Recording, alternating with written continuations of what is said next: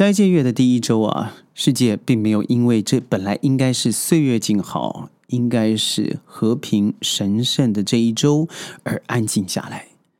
看看现在上海的疫情状况，看看俄乌之间的战事，看看中西方的不同调，再看看刚刚发生的东协会议的取消，世界好像随着疫情的状况跌宕起伏，但是一点都没有消停的意味。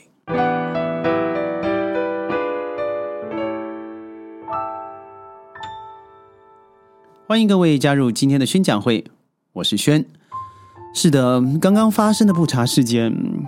我相信很多人在网络上也好，新闻上也好，看到了相关的报道。我觉得它其中的出入啊，有太多我们可以探讨了。譬如说，哪有人怎么可能在过了三天四天以后，才会把这样子残酷的尸体状况承接在路上？让媒体用最不直接的方式得到了这样子的照片，而当要进入现场的时候，新闻记者好像恍惚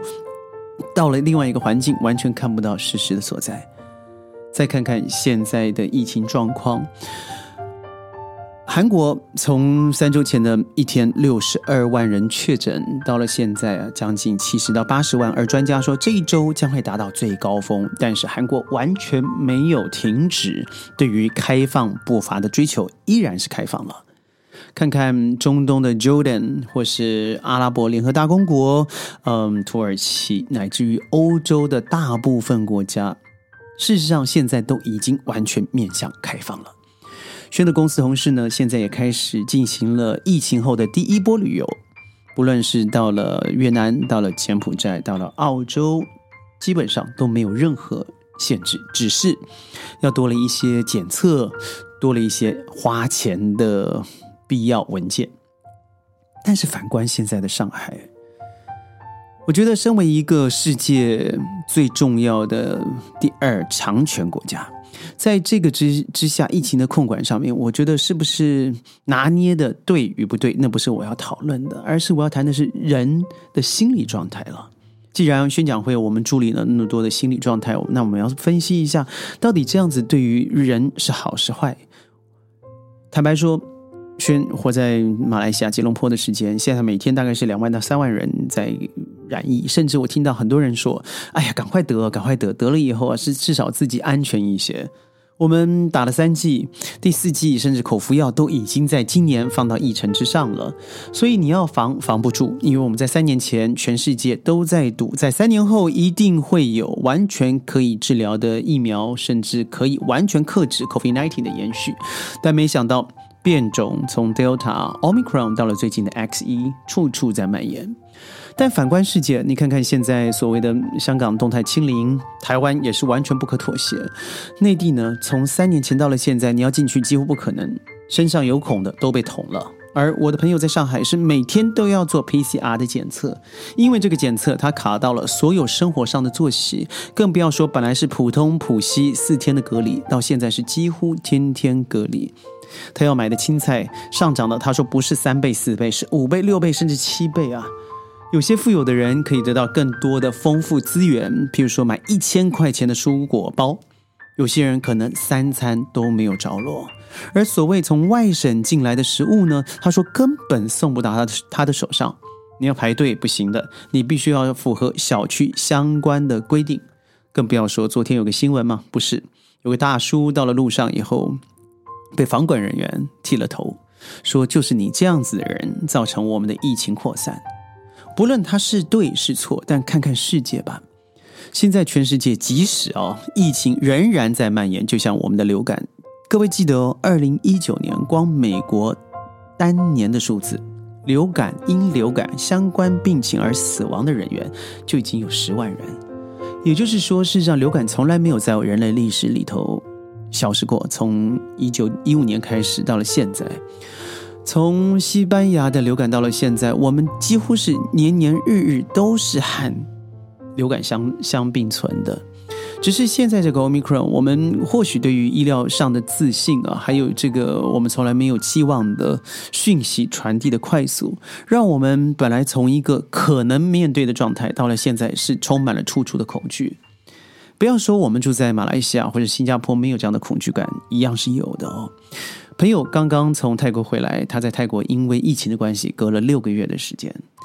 在泰国，除了少了很大量的旅客，然后很多的因旅客而衍生出来的产品或商店倒闭了以外，基本上人民的生活没有多大的改变。马来西亚呢，从去年十一月正式完全开放了以后，我几乎就只觉得口罩还有必须处处打卡，这是我们必须要每天做的事情，其他的没有太大的影响。当然，从以前每天要到公司上班，现在一周只要一天到公司上班，而我们的业务没有因此而延宕。这一点我认为是进步的，同因为它同时促进了好环保，因为汽车的堵塞或是这个无烟的排排泄嘛，这都会造成我们整个社会的污染，同时也让我们的生活啊真的更多了更多的协调。当然，你首先要一个舒适的工作环境了，所以我尽量先在家里头的时候呢，把我自己的 studio 布置的舒服一些。第二个事情，我认为在马来西亚最棒的是疫苗从来没有短缺过，而且几乎是任何世界 WHO 所认可的，全部都可以得到。所以我认为，因为这两点的加持，我们在去年十一月，也就是二零二一年十一月以后，生活上没有太大的变化。但就当我以为世界开始门户大开，美国也从来没锁过国，而东盟的国家呢也相继的开放了以后。反观，我认为在抗疫上面本来的模范生，反而在这上头没有与时俱进。很多人说这不是医药问题，这是政治问题，那肯定是政治问题啊！现在在这个斋戒月下，你所看到的世界，绝对有百分之九十都是因为政治所衍生出来的问题。您没发现吗？我们当初说天气越冷，病毒越强，诶。这在现在的北方，尤其是俄乌边界的战争上面，好像极少提及了。为什么？因为重点被转移了。美国依然每天有大量的人染疫，韩国、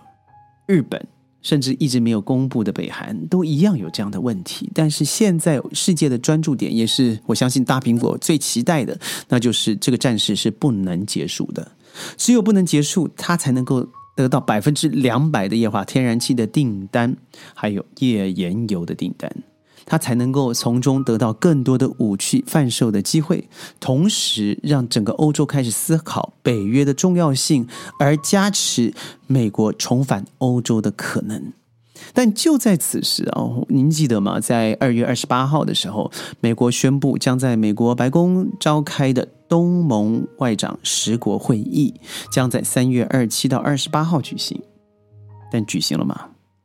可笑的是，当天出现的只有新加坡总理李显龙先生。过去因为也是拜登府政府上台以后第一次新加坡对美国的正式拜访，但其他的九国皆缺席了。说的当然是疫情的关系了哦，现在不再做外交考量，但更多的是同一天，印尼、泰国、越南、缅甸军政府啊都拜访了中国，那代表什么意思呢？美国从呃 Joe Biden 上任以后，他的副总的 Harris，还包括他的这个呃最重要的幕僚啊，呃，比如说布林肯都已经来过了，呃，东西。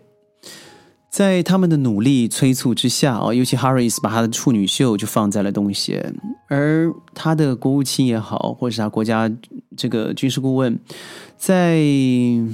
整个东东协的拜访并不是非常顺遂，而且得到的是非常尴尬的一些，不能说是结果了，应该说是一些对待，就不是热处理。反而是冷处理，甚至像国安顾问 Sullivan 苏利文哦，他到了泰国起飞以后，告诉他也不用去下一站了，因为事实上下一站也不太欢迎他，那很尴尬的结束了。